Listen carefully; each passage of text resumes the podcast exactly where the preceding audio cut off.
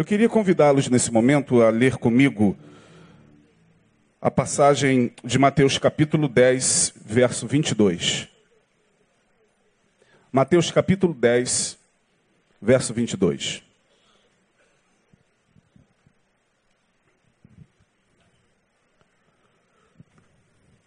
Evangelho de São Mateus, capítulo 10, versículo 22.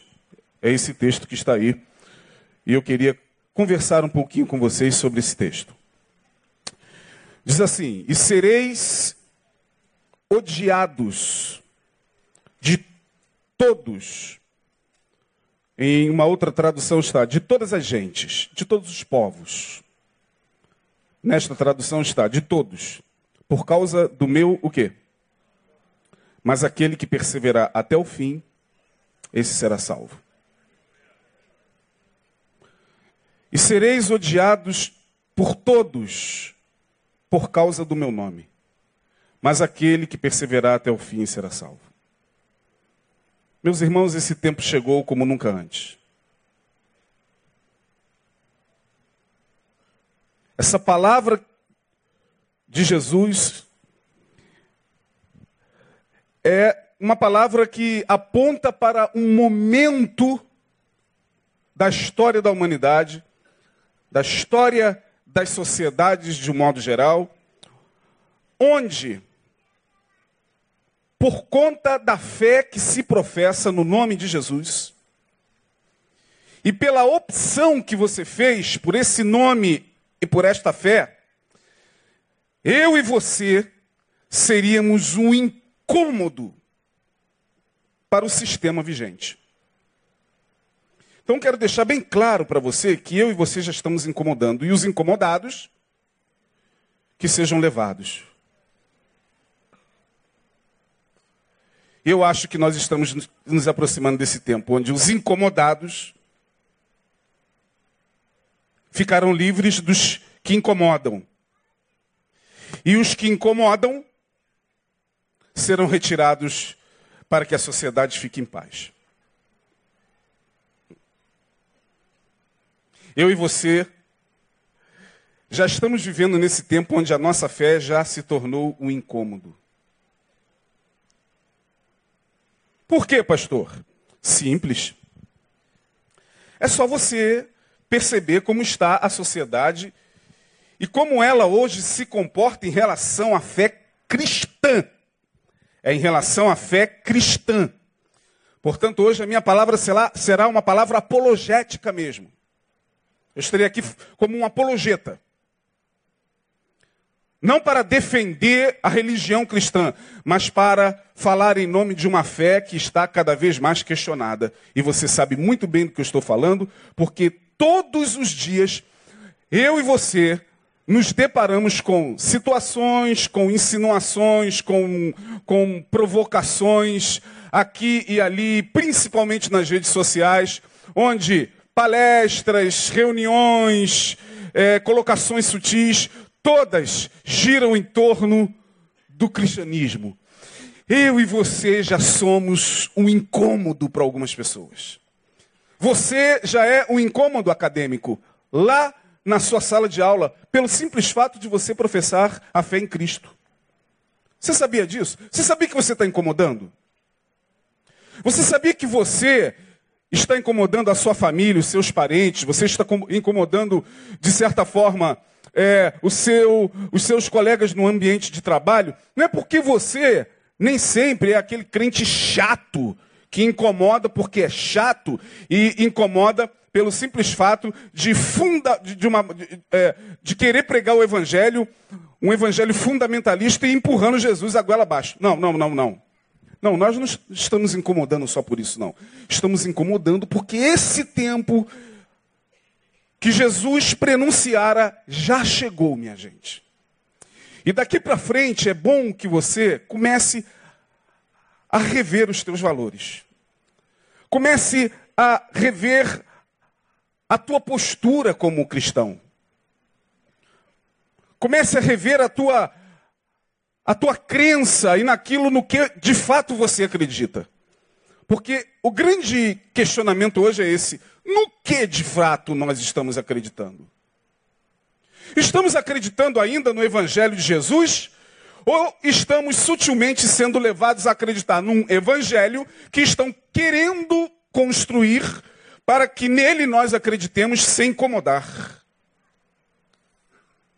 E aonde é que na história da humanidade, aonde é que na história do cristianismo, principalmente, nós vimos alguém que professava a fé em Jesus, tanto os apóstolos como os primeiros cristãos, onde é que nós vimos que eles deixaram aquelas sociedades em paz? Em que momento?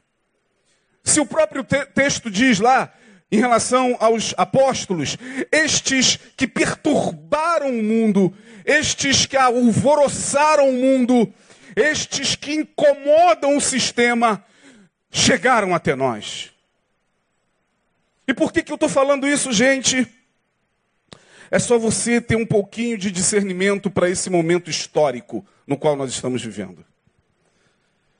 Ah, quisera eu, quisera eu não, não ter conhecimento de tanta coisa, não ter mergulhado em tanta coisa, para que meu coração pudesse ficar em paz, como o coração de muitos crentes, que estão em paz e achando que vão ficar assim por muito tempo. Não vão. A perseguição já chegou.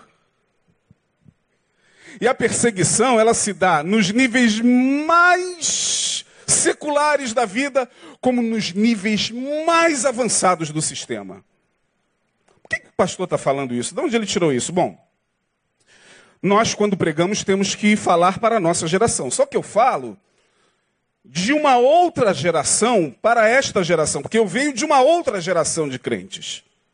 Portanto, a minha palavra hoje corre o risco de ser uma palavra anacrônica. O que é o anacronismo, historicamente falando? É quando a gente corre o risco de fazer uma leitura de um momento histórico com o olhar de um momento anterior. E eu corro esse risco aqui porque eu estou falando a partir da minha geração de evangélicos. A minha geração, eu que me converti, desde que me conheço por gente, nascido e criado num berço evangélico, claro que tive uma experiência com Jesus aos 17, 18 anos. A minha geração e a geração de talvez poucos de nós, era uma geração que ainda conseguia, com cabeça erguida, dizer: Eu sou de Jesus. Independente do que você pense ou deixe de pensar. Nós cremos nessa palavra. Nós cremos no que aqui está. Não tínhamos vergonha de andar com a Bíblia debaixo do braço. Não tínhamos vergonha de chegar em qualquer lugar e dizer, eu sou de Jesus e ponto final. Eu me lembro que quando eu trabalhava, havia um trabalho evangélico na, no, no trem de Santa Cruz, que foi praticamente a minha escola. Foi o meu seminário ali. Eu já estava fazendo seminário, mas ali foi a minha prática, né? A prática da, da, da homilética. E eu saía, eu trabalhava em Copacabana, lá na Golden Cross, lá da rua Constante Ramos, eu saía desesperado para pegar o primeiro ônibus, era um ônibus que eu não podia perder para chegar ali na Central do Brasil. E quando a gente chegava na Central do Brasil, a gente já ouvia ao longe um coro enorme cantando Te encontrar. Foi tão bom eu não tinha paz. Aquilo invadia a Central do Brasil. Era o grupo de evangélicos que já estava esperando Santa Cruz estacionar e era sempre no terceiro vagão e na terceira porta, e no terceiro vagão e na terceira porta iam se aglomerando as pessoas, vindas de todos os lugares, dos trabalhos, e para ficarem ali esperando o trem chegar, para que elas pudessem espremidamente entrar, porque sabiam que ali tinha alguém que estaria falando de Jesus, pregando o Evangelho. E olha, as experiências foram as mais tremendas conversões em massa que havia dentro dos trens, pessoas que chegavam e falavam: ore por nós, ore pela nossa família, casais que se reconciliavam dentro do trem. Pessoas que chegavam perto da gente, a gente ficava ali espremido. Eu me lembro do irmão Elso, que tinha uma voz de trovão, que quando ele cantava aquele violão, ele cantava muito essas canções antigas, né? Jesus em tua presença, é, Conheci um grande amigo, conheci um grande amigo. Jesus, daqui a pouco você olhava, estava um monte de gente chorando, sentado nos bancos e, e chorando. E nós vimos o poder de Deus manifestado ali. Era um evangelho pregado de uma maneira muito singela. Nós não, não tínhamos a intenção de agredir ninguém. Nosso coração estava tomado pelo fogo do Espírito e nós pregávamos e havia, inclusive, é, escala de pregação. Isaías, hoje é você a palavra, hein? Opa, beleza, irmão fulano, hoje é você. E tal, era uma, era chamada igreja no trem. E nós íamos com o coração inflamado. E nós, muitas vezes, eu cansei de perder a, estação desse Realengo e eu ia até Santa Cruz pregando. Daqui a pouco chegava o trem, senhoras e senhores, estamos chegando na estação de Santa Cruz. Falei, caramba, vou voltar pregando. E voltávamos pregando. E voltávamos falando do amor de Deus e orando pelas pessoas, e expulsando demônios, e libertando pessoas. Só que sutilmente, em nome de uma certa paz, em nome de uma certa tolerância religiosa, o sistema iníquo que é esse no qual nós estamos, foi aqui e ali impedindo esse tipo de trabalho. Quantos aqui pegam um trem de manhã para trabalhar? Levante a mão.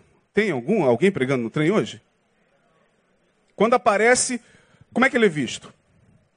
Ele não precisa estar agredindo ninguém, não. Se aparecer alguém dentro do trem, fala, Jesus te ama, quer te salvar e tal, como é que ele é visto por nós? E você nem se dá conta de que você está lutando contra o seu próprio irmão. Muitas vezes ele, o irmãozinho ali, né, daquelas igrejas pentecostais, e pega a Bíblia e diz é, de uma forma muito simples, quase com um português muito, muito arrastado: Jesus te ama e quer te salvar. E a gente lá vai o religioso. E o diabo batendo palma. Porque Jesus falou aqui, um pouquinho antes desse texto, um irmão entregará à morte o outro irmão cuidando, estar fazendo um serviço a Deus. Eu e você estamos contra o próprio cristianismo. Não que nós tenhamos que admitir que determinadas pregações sejam equilibradas e não que. Eu não estou aqui falando que você tem que estar sendo perturbado no, na, na sua viagem. Desculpe, senhoras e senhores, o incômodo da vossa viagem. É claro que a gente quer paz, é claro que quando a gente entra numa condição a gente quer dormir, descansar o finalzinho da noite para chegar no trabalho bem, alguém vem e começa a falar e começa a, a, a, pregar ali de uma maneira até muitas vezes agressiva. É claro que isso nos incomoda, mas hoje eu fico pensando, será que eu também não fui agressivo há alguns anos atrás, quando nós entrávamos no trem, pregávamos e as pessoas iam ali para perto de nós e falar e que queria que nós falássemos mais do amor de Deus. Será que também nós não éramos alguém que incomodávamos? Éramos. Por isso que hoje aqui e ali nós estamos percebendo, eu não sei vocês, mas nós estamos percebendo que a voz do cristão está sendo calada. Ah, isso é extremamente sutil. E eu vou mostrar a vocês por quê. Vós sereis odiados de todas as gentes por causa do meu nome. Sabe por que nós seremos odiados de todas as gentes por causa do nome de Jesus? Porque me parece que é, ser evangélico hoje, ser cristão hoje, é estar é, de acordo com, com alguns, alguns sistemas. É compactuar com determinados pensamentos a fim de, de ser politicamente correto com aquelas pessoas que exigem de nós uma outra postura cristã. Que outra postura cristã estão exigindo de nós? É isso que tem que ser questionado e eu quero provocar vocês nessa manhã para ver até que ponto nós, como igreja de Jesus, estamos sendo calados pelo sistema da iniquidade. Porque, meus irmãos, o filme de Paulo já está aí no cinema, um filmaço. Quem puder, veja, hein? Mega produção. Filme do apóstolo Paulo. Você vai sair questionando a sua fé. Sabe por quê? Porque uh, ainda que torno a dizer, nós caímos no risco do, do anacronismo, mas quando você olha para a palavra e vê em nome de quem e por que aqueles homens morreram nas arenas romanas, perseguidos e cruelmente mortos, e você olha para a sua vida hoje e você querendo, de certa forma, um conforto ante o sistema. Olha, eu até entendo que você seja evangélico, cristão, mas por favor não me venha falar de Jesus. Ou se você quiser me falar de Jesus, me mostre um Jesus um pouquinho mais light. Um Jesus mais tranquilo. Não me venha falar sobre essa questão de eternidade. Não me venha falar, por favor, sobre essa questão de, de, uma, de uma possível eternidade sem Deus num lugar onde vocês, cristãos, chamam de inferno, porque isso é extremamente agressivo. Se tornou agressivo a nossa fé, a nossa crença. Hoje, em alguns ambientes, é agressiva.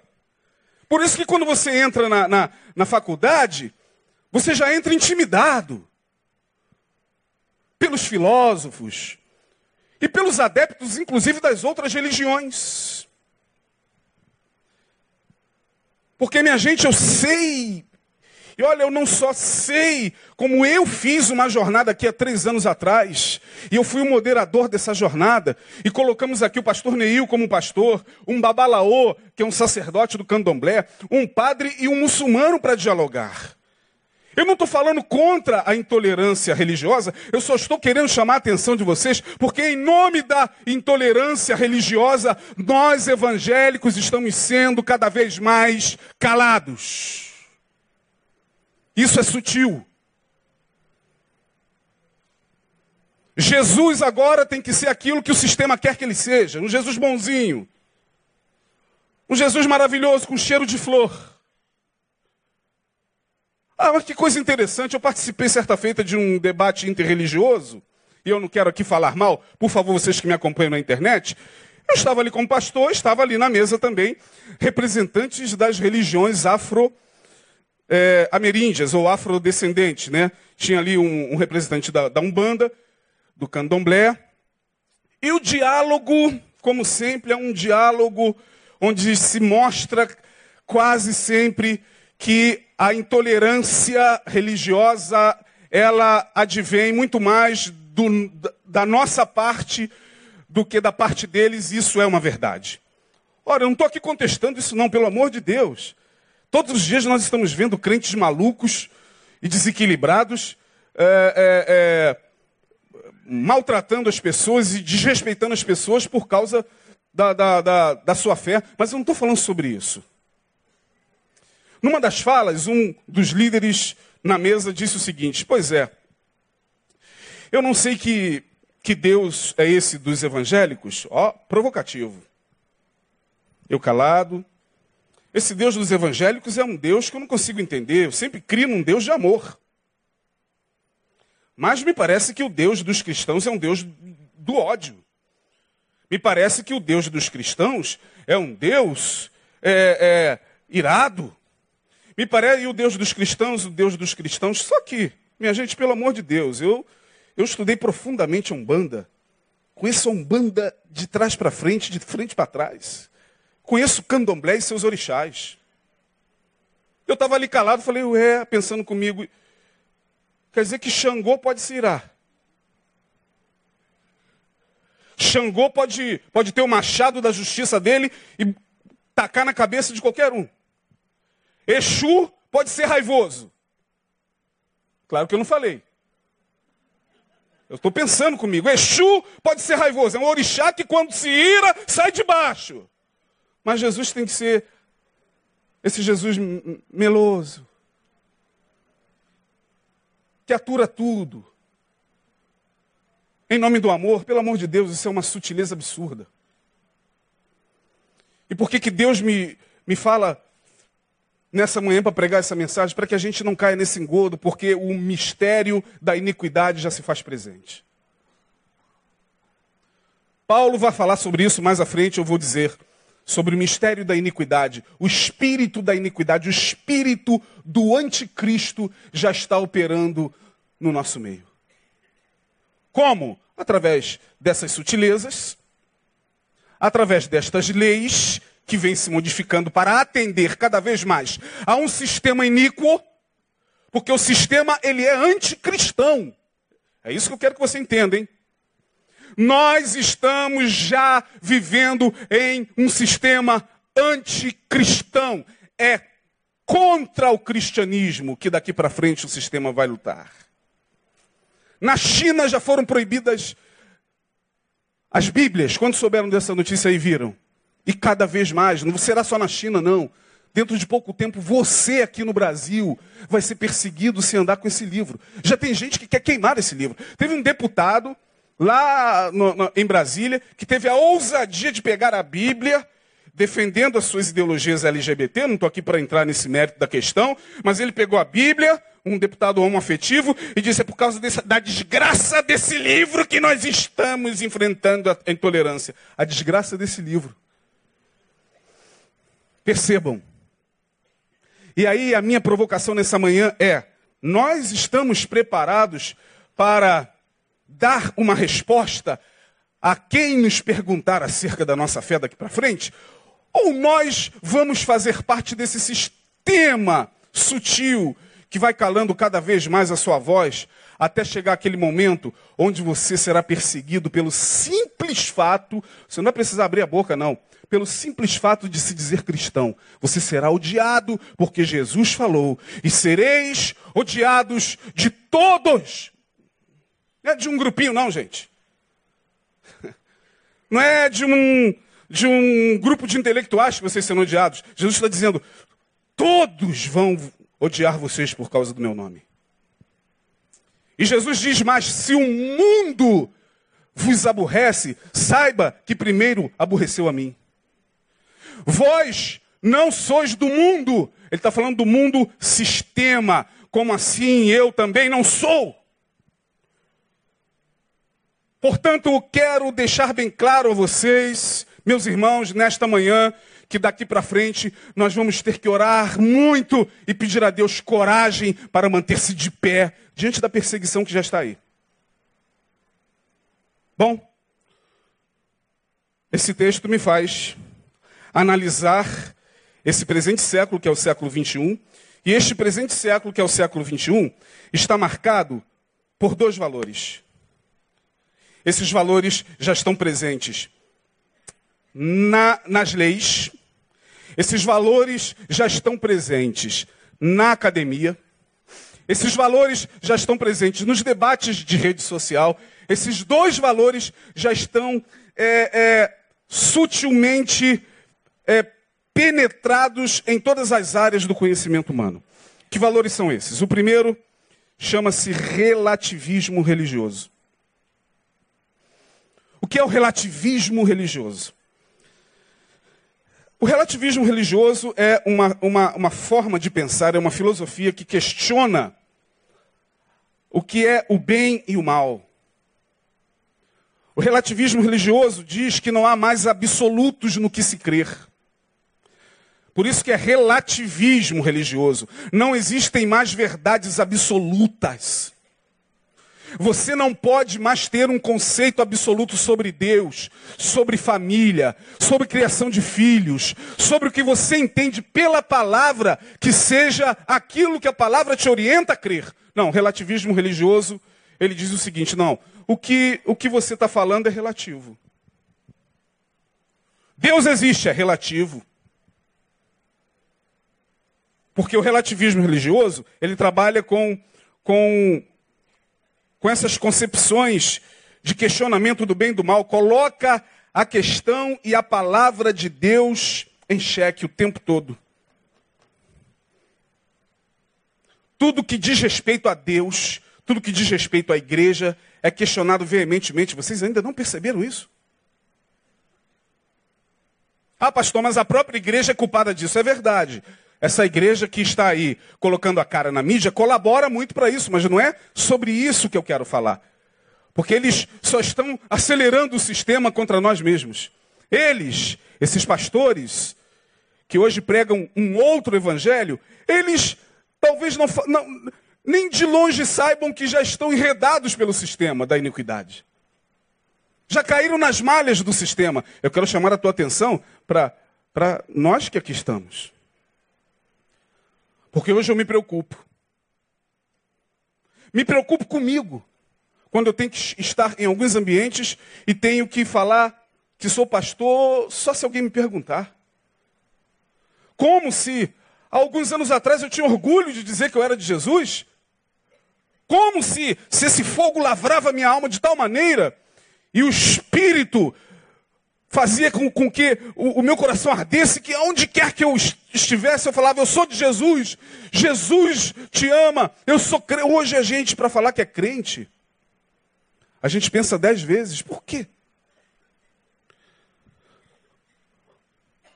Ah, pastor, porque olha, os evangélicos estão uma vergonha. É, você também está nessa? Você está envergonhando o nome de Jesus? Eu não, pastor. Então por que você está com vergonha de dizer que você pertence a Jesus? Por que nós estamos com essa, essa intimidação toda? Simples, relativismo religioso. Nossa palavra cada vez mais é questionada.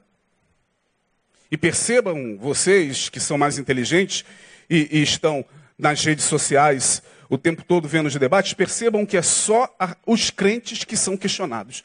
Por que não as outras religiões? Jesus é questionado o tempo todo, Exu não. Desculpem aqui, não estou falando mal de religião nenhuma, eu estou falando em tese. Deus é questionado o tempo todo, Jesus é questionado o tempo todo, Xangô não. Porque talvez se você chegar e falar, pô, o Exu é, eu acho que é um demônio, você será preso. Como entraram com uma ação agora há pouco contra a Igreja Universal do Reino de Deus, porque ela estava chamando aquelas entidades todas que são cultuadas nos centros espíritas de encosto. E ganharam a ação. Ganharam a ação. Minha gente, você sabe o que eu estou querendo dizer? Ganharam a ação. Ah, pastor, eu concordo. Concorda mesmo? E quando você se converteu, você chamava tais entidades de quê? Do que elas precisam ser chamadas agora? Para que não haja intolerância religiosa. Pastor, mas isso é uma ofensa. Ah, e Jesus pode ser ofendido o tempo todo. Eu não sei se vocês estão alcançando o que eu quero dizer. Talvez esteja difícil para alguns. Mas daqui para frente será assim. Falou de Jesus? Não, tá tranquilo. Jesus é, deve ter sido até gay. É o que você vai ouvir por aí. É, já se ouve que Jonatas e Davi eram gays? Tranquilamente. Se fala disso tranquilamente. Agora chega lá e fala que, sei lá, que Buda era gay. Você não é louco de falar isso, é? Não. Primeiro porque não se sabe se ele era ou não. Não se tem informações sobre isso. Não se tem informações sobre Jonatas e Davi, mesmo, mesmo dada aquela amizade. Mas eles afirmam sem medo de errar. Sabe por quê? Porque é contra o cristianismo o sistema. Como camarada lá, amigo, sentado lá, à mesa, falando. Ah, esse Deus dos cristãos, esse Deus dos cristãos, e os deuses das outras religiões são o quê? Por que, que a gente tem que fazer concessão? E vamos fazer concessão até quando? Em nome de uma tolerância religiosa, irmãos. Tolerância religiosa é você saber o limite de respeito que existe entre você e aquela pessoa no que diz respeito às ofensas claras, é, é, de, no sentido de denigrir a pessoa por conta da fé que ela professa. Agora, não significa que você tem que deixar de crer no que você crê por causa dela. Porque ela vai te processar. Não, e vai processar mesmo.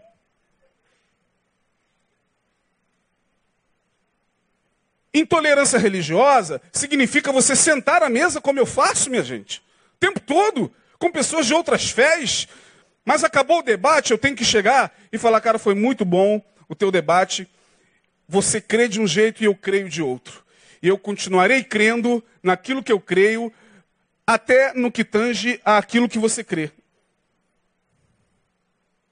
E a gente vai sentar junto sempre para debater, sempre que houver oportunidade.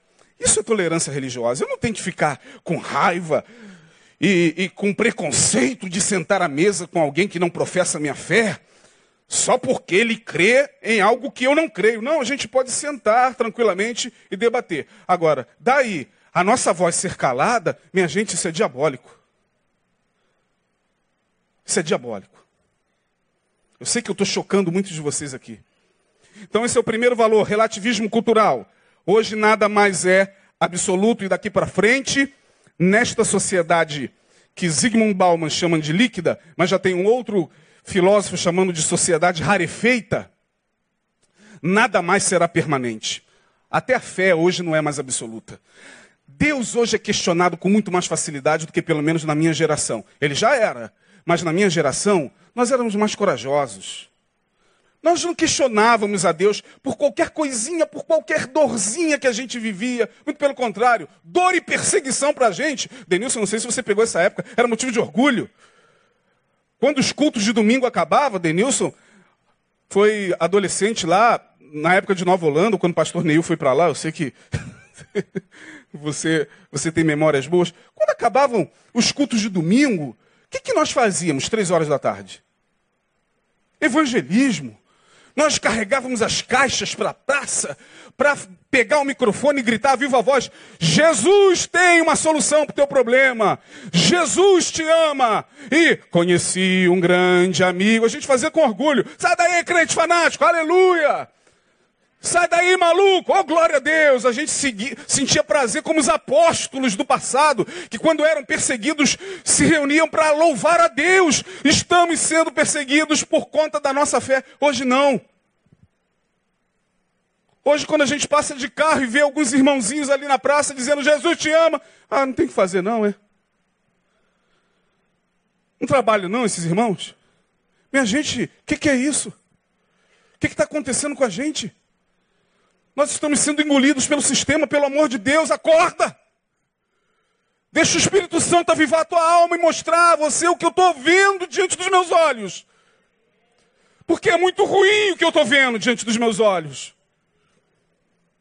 Relativismo cultural nada mais é absoluto. Deus e Jesus é questionado o tempo todo. A igreja cristã é questionada o tempo todo. Pastor, quanto mais os safados, os pilantras, os que não prestam, são crucificados atacados ferozmente na praça pública virtual das redes sociais. Mas o político que roubou até mais do que aquele pastor, porque aquele pastor também roubou, mas o político que contra ele tem provas cabais, não, esse é endeusado. Então você chega e diz: como é que você pode falar contra um pastor se você está endeusando um corrupto? Ah, porque Porque pastor é tudo safado. Essa é a resposta. Perceba a sutileza. Não é contra a corrupção. Não é a favor da justiça que eles estão. Eles estão reverberando a voz de um sistema iníquo. Relativismo cultural. Segundo valor. Ceticismo. Vivemos já na era do ceticismo. O ceticismo hoje já faz já se faz ouvir nas universidades, nas escolas do ensino médio, inclusive do ensino fundamental. O que é o ceticismo? Ceticismo é uma doutrina que diz que tudo deve ser questionado. Ah, a nossa mente não tem uma capacidade de compreender metafisicamente nenhuma religião absoluta, e por isso você tem todo o direito de manter a sua dúvida. Ah, isso é bonito demais. Filosoficamente isso é lindo. Mas é lindo só contra o cristianismo. Eu me encontro o tempo todo, eu falo para vocês, eu transito o tempo todo entre as mais as mais variadas vertentes religiosas. Já me sentei com vários líderes religiosos e não vejo, por exemplo, nenhum deles questionar a sua fé. Não vejo.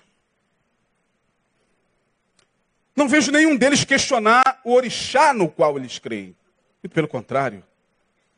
Muito pelo contrário, reverência, temor, respeito.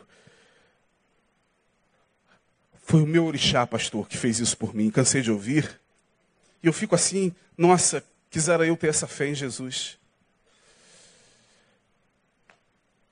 Mas Jesus é questionado o tempo todo por nós. Se ele não atende às nossas orações, a gente abandona a fé. Afinal de contas, não sei nem se ele existe. Olha o ceticismo aí. Não sei, de repente eu estou aí perdendo tempo na igreja, ouvindo blá, blá, blá, blá, blá, blá, blá, blá, blá, quarta, domingo de manhã e domingo à noite, perdendo é, a, a, minha vida. Eu podia estar desfrutando de outros prazeres e eu estou aqui ouvindo um monte de blá, blá, blá. É aqui, ali, acolá, sendo uma igreja evangélica, tudo vira blá, blá, blá. Até Jesus voltar. E olha, muito, muito crente do blá blá blá, você vai procurar e não vai encontrar. Você não, porque você vai, amém? Os que ficarem, quantos vão ficar com Jesus? Ah, pelo amor de Deus, levanta a mão não, isso é antigo pra caramba. Isso não.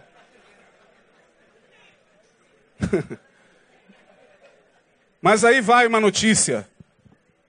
Coloque lamparina, azeite na sua lamparina, irmão. Comece a buscar o Senhor enquanto se pode achar, porque Ele perto está. E o sistema da iniquidade já está operando. Relativismo cultural, tudo é relativo, não há mais absolutos. Ceticismo, a fé está sendo questionada e é sempre a fé cristã. Agora deixa eu concluir aqui, porque ainda vou almoçar com a minha filha e queria terminar um pouquinho cedo. Nós estamos diante do fim institucional da religião cristã. Preste bem atenção no que eu estou falando. Nós estamos diante do ruir, nós estamos diante do desmontar da religião cristã institucional. A Europa já é pós-cristã. Aqui e ali você encontra vestígios de cristianismo na Europa. Nos Estados Unidos, país protestante, hoje o que impera são as crenças do relativismo e do ceticismo. Quem vai à América sempre como Neil pode comprovar isso. Portanto, o projeto de poder que se levanta no mundo hoje é contra o cristianismo e contra a instituição cristã. E alguns de vocês poderão dizer: ah, vai acabar tarde. É?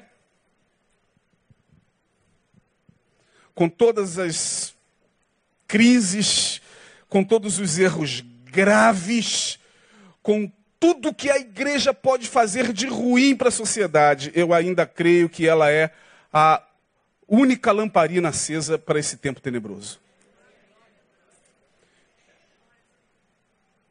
Só para vocês terem uma ideia, na ONU, a Igreja Católica tem uma cadeira.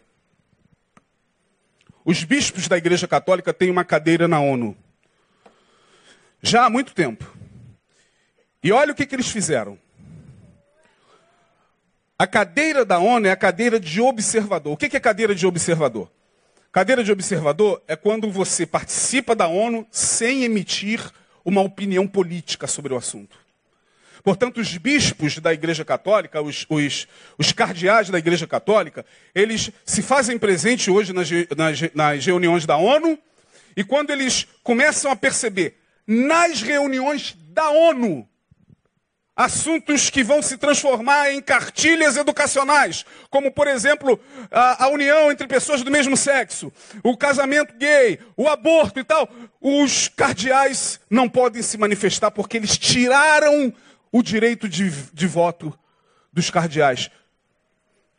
Pô, mas então o que, que os cardeais estão fazendo lá? O que, que a igreja está fazendo lá? Ela só está marcando presença. Porque a ONU já decidiu que em assuntos políticos, econômicos e sociais, a Igreja Católica hoje não pode mais emitir a sua opinião, pelo menos nas reuniões da ONU.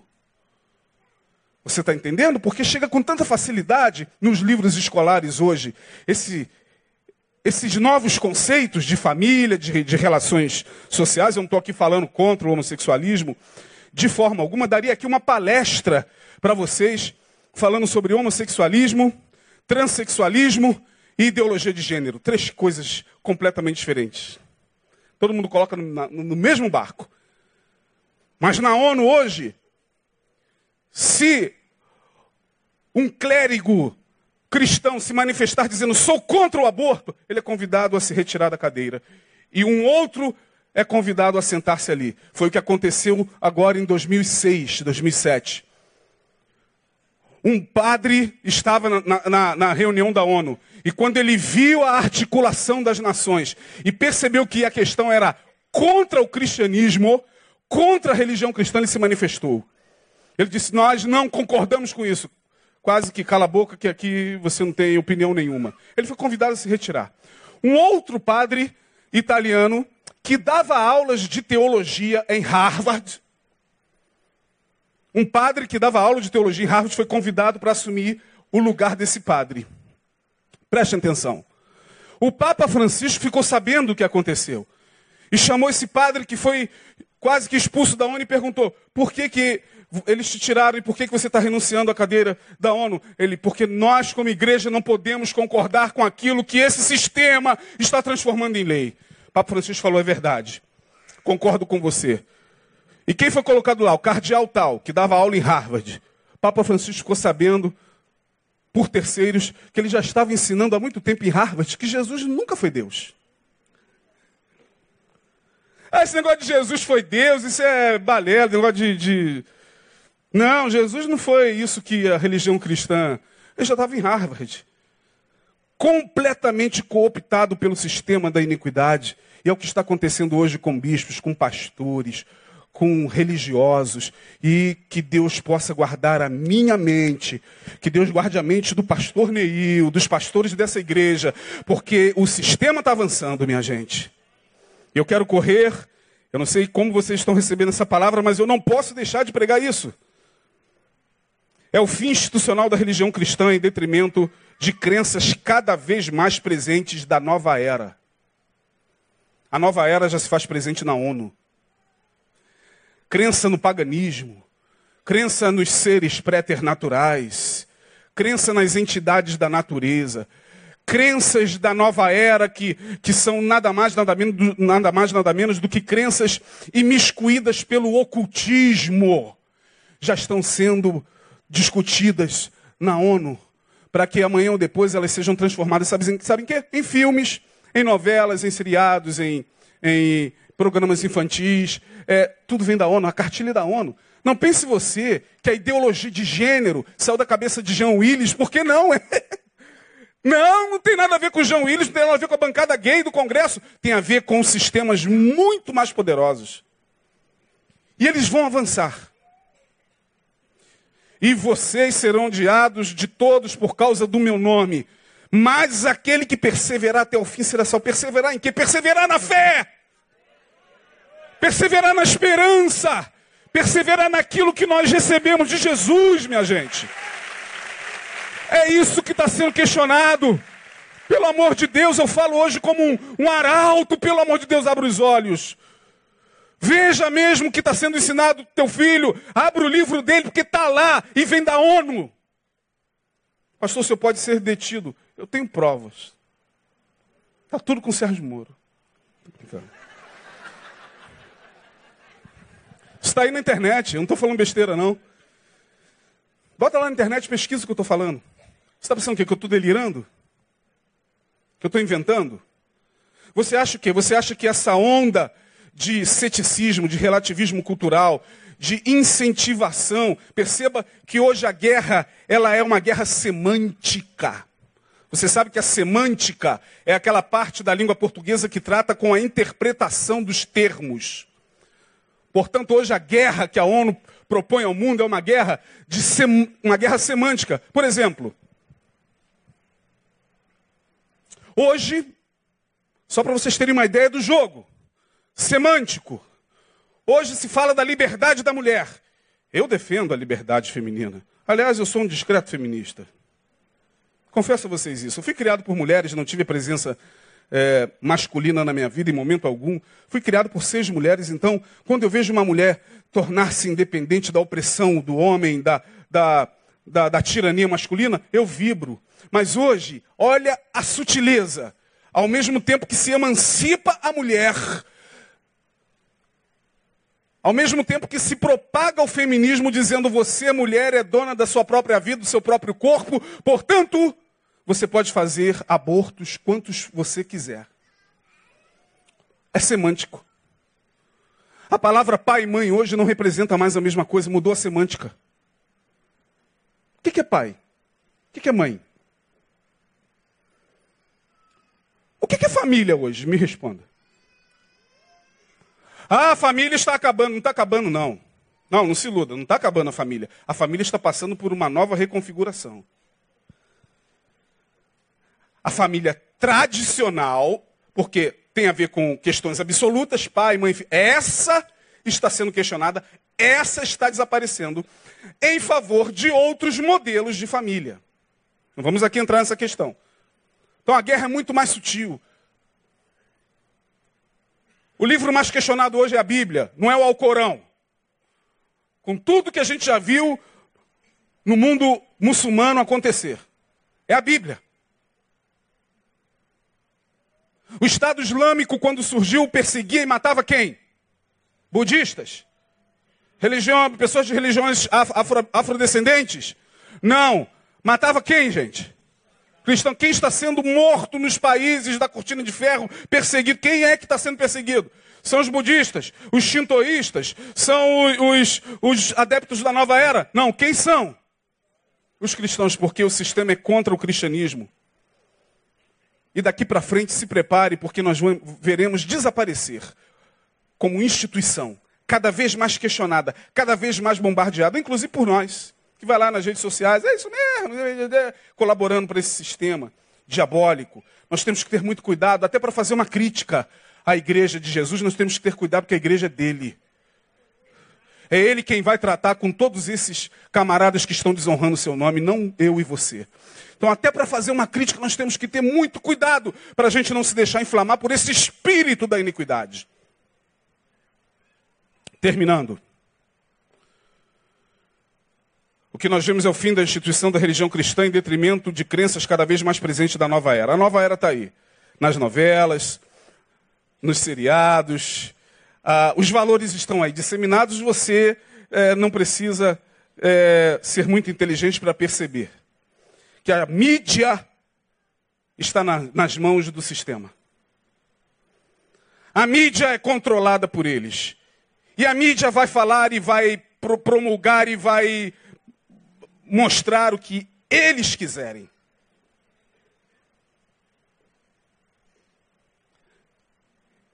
Então você realmente tem que tomar muito cuidado, irmão, irmã, jovem, pastor, quando você for chamado para dar uma entrevista ali e aqui, até na Rede Globo, a toda poderosa Rede Globo. Porque eu não diria ela, né? Mas o sistema não, não, não nos ama, não. Não pensa que você vai chegar lá e falar, não, porque eu sou a favor da tolerância religiosa, nós temos que ter paz entre as pessoas, e todo mundo aplaude. Aplaude coisa nenhuma, eles te detestam porque você é crente. Eles te odeiam, mas eles vão rir para você, querendo colocar você contra o teu irmão. É, o, o jogo é esse mesmo. Então você tem que tomar muito cuidado a partir de então, a partir dessa palavra, a partir desse tempo que nós estamos vivendo, minha gente, porque Paulo vai dizer que o mistério da injustiça já opera, o espírito da iniquidade já está presente. Os ventos uivantes do anticristo já estão soprando sobre o mundo. Os ventos uivantes do sistema de iniquidade já estão soprando pelo mundo. Já já o dominador aparece. Já já o anticristo surge. E o anticristo ele vai chamar você para ter um debate de tolerância religiosa. E você vai. E ele vai falar. E ele vai dizer a palavra agora com o pastor fulano de tal. E o pastor fulano de tal vai falar, achando que está falando em nome da fé, em nome de uma paz, quando na verdade ele está recebendo a marca da iniquidade na testa dele. Quando na verdade a marca da besta na mão e na testa tem a ver com a corrupção da consciência e com aquilo que se faz com as mãos contra a justiça de Deus e contra o evangelho de Jesus. Não precisa esperar uma marquinha, não. Está todo mundo preocupado com a marquinha. Ai, pastor, será que é aquela marca que do código de barras? Ai, meu Deus, será que agora é o chip que está chegando e vai marcar todo mundo? Não, a marca da besta já está na cabeça e na mão de muita gente. Que já se corrompeu com o sistema. Que já não tem mais coragem de dizer, eu, eu respeito a tua religião, não vou te, te, te distratar nunca por conta da tua fé, mas eu não abro mão do que eu creio.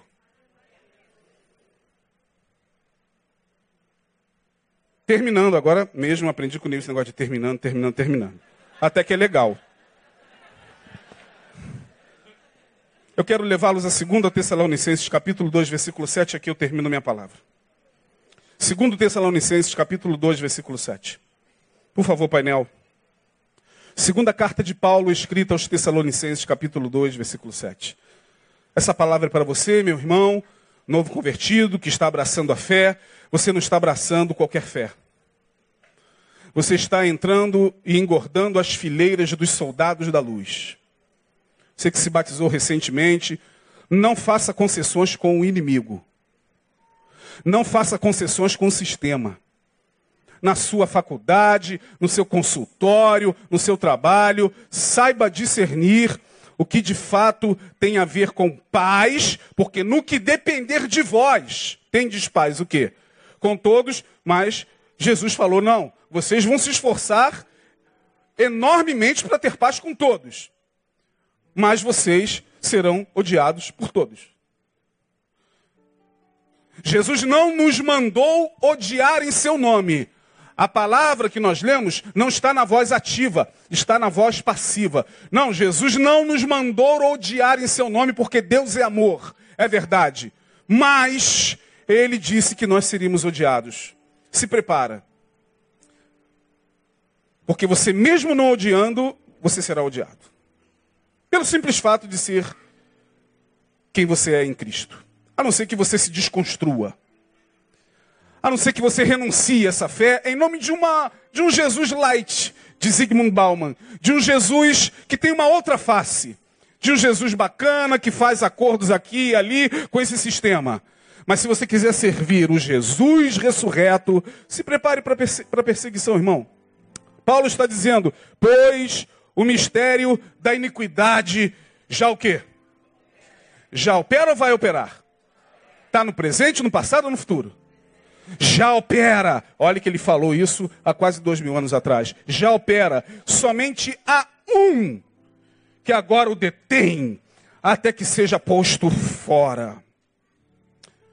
Paulo está dizendo o seguinte: o sistema da iniquidade já se faz presente só há um que está retardando o seu avanço, o Espírito Santo de Deus.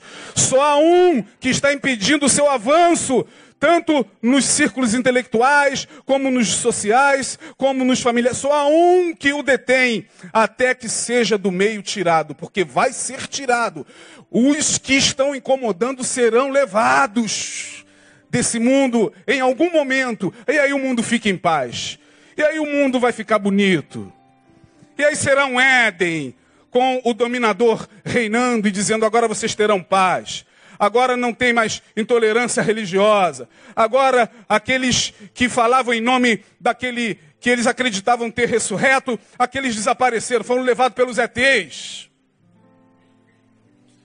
Os ETs vieram e levaram esse pessoal para outro planeta. Porque é isso que já se fala lá. Você sabia? Você sabia que na ONU já tem esse papo? De que os ETs virão. Olha isso. E vai levar os que estão atrasando o avanço da humanidade.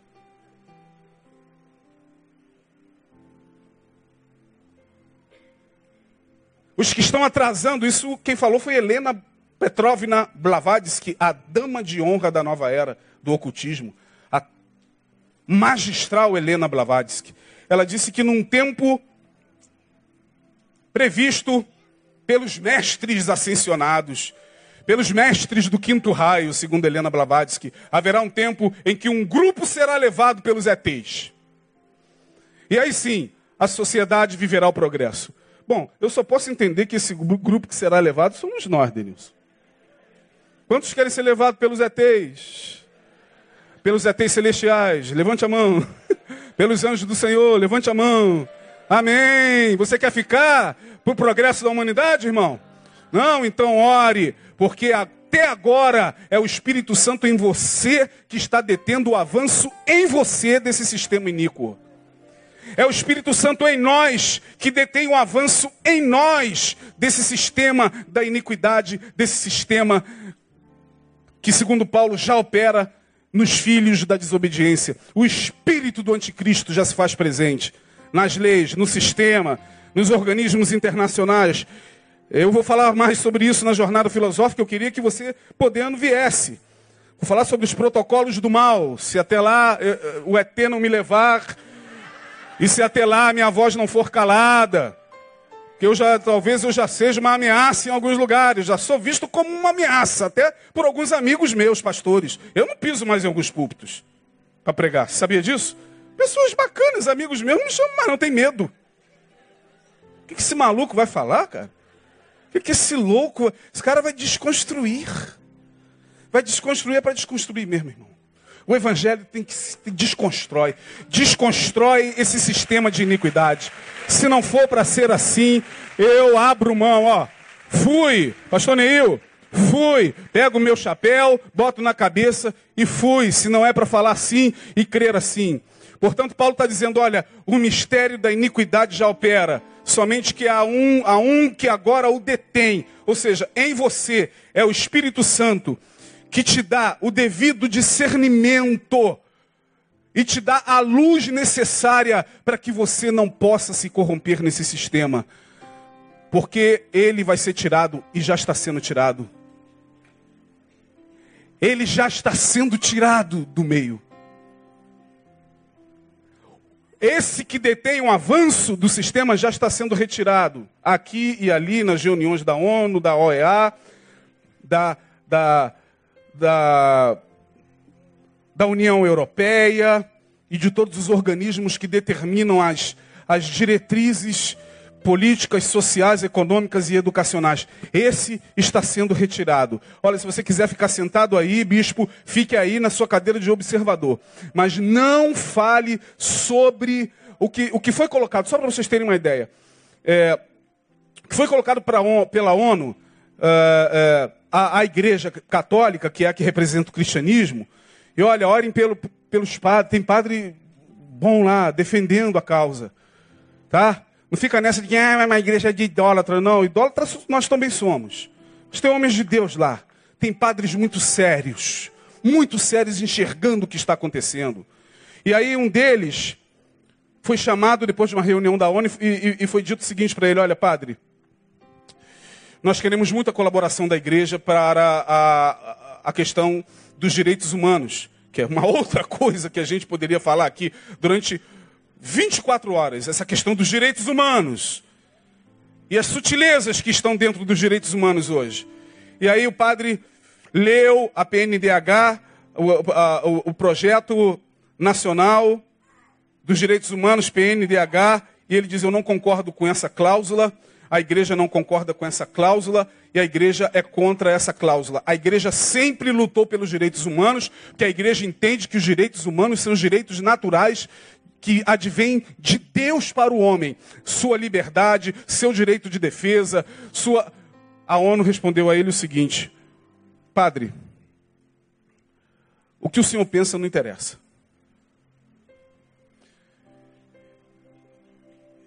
E a partir de agora fica determinado nos direitos humanos, e isso vai se transformar daqui para frente em leis locais, em leis nacionais, de que você não vai poder nem mesmo falar para uma pessoa, você quer aceitar Jesus como Salvador? Não, você está constrangendo-a a, a, a mudar a sua fé. E você pode ser processado por isso. Isso já está lá nos direitos humanos. A Igreja Católica não pode mais fazer evangelismo. A Igreja Católica não tem mais o direito de chegar e fazer evangelismo, porque o sistema da iniquidade diz: isso é proselitismo e isso é contra os direitos humanos, que cada um crê naquilo que quer e você não tem o direito de mudar a crença de ninguém. Olha como é coisa séria, irmãos. Então, quando você chegar aqui e ver essas portas abertas e ver, ver, sei lá, uma igreja ainda funcionando, dê graças a Deus. Senhor, eu não sei nem o que está sendo pregado lá, tomara que seja a tua palavra. Mas dê graças a Deus, porque em alguns países isso já não está acontecendo há muito tempo. E aí você vai me perguntar, poxa, mas e a defesa da igreja? A igreja tem advogados, a igreja católica é poderosa. Entraram com recurso contra, contra as resoluções da ONU. A, a, o direito de resposta. E aí a ONU disse o seguinte, padre, a igreja. Nós entendemos que a igreja só é relevante em causas sociais. Então, tudo que diz respeito a causas sociais, a, a, a, a solidariedade humana, a, a, ajuda humanitária nos países que estão assolados pela fome, pela guerra, aí nós entendemos que vocês são extremamente úteis e necessários com a mensagem de vocês. Uma mensagem que fale apenas de ajuda ao próximo. Mas não me venha falar das suas crenças. Não me venha falar de céu, não me venha falar de salvação, não me venha falar daquilo que Jesus também falou para que a gente falasse. Não, nós não queremos saber disso. Você tá, vocês estão concordes em nos ajudar nas causas humanitárias? Tudo bem. Se não, fica aí na sua cadeira de observador quietinho, porque hoje você já não tem vez. E é assim que está acontecendo. Ah, pastor, mas o evangelho não é isso mesmo, não é, é amar ao próximo? Claro que é. Não é ajudar ao próximo? Claro que é. Mas não é só isso.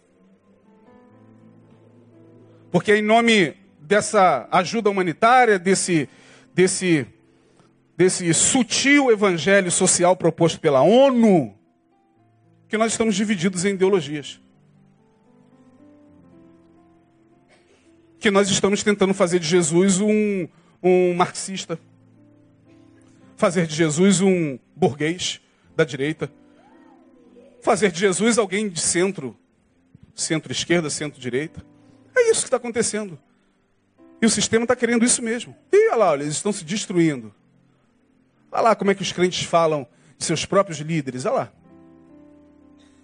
Olha o que, é que eles comentam na internet só porque viram, sei lá, um, um líder deles num palanque falando a favor de um camarada que estava sendo condenado, que foi o caso do Ariovaldo Ramos. Eu entrei lá no YouTube e vi o Ariovaldo fazendo um pronunciamento. Aí fiquei ouvindo o pronunciamento dele até o final, um pronunciamento curto. E depois, embaixo, os crentes falando dele, minha gente, horrores. A coisa mais leve contra o, o, o, Ariovaldo era que ele queime no fogo do inferno para sempre, esse maldito comunista. O outro amém embaixo, o outro amém, concorda. Em nome de Jesus, eu concordo em nome de Jesus. E o sistema está dividindo para conquistar, jogando, como Jesus falou, e vocês serão entregues à morte pelo próprio irmão. Um irmão vai entregar à morte, o outro irmão cuidando está fazendo um serviço a Deus. E aí o sistema, uau, abocanha todo mundo. Minha gente, está na hora da gente ser mais esperto, hein? Está na hora da gente se unir como povo de Deus e fazer valer a nossa fé. Que Deus nos abençoe. Vamos ficar de pé.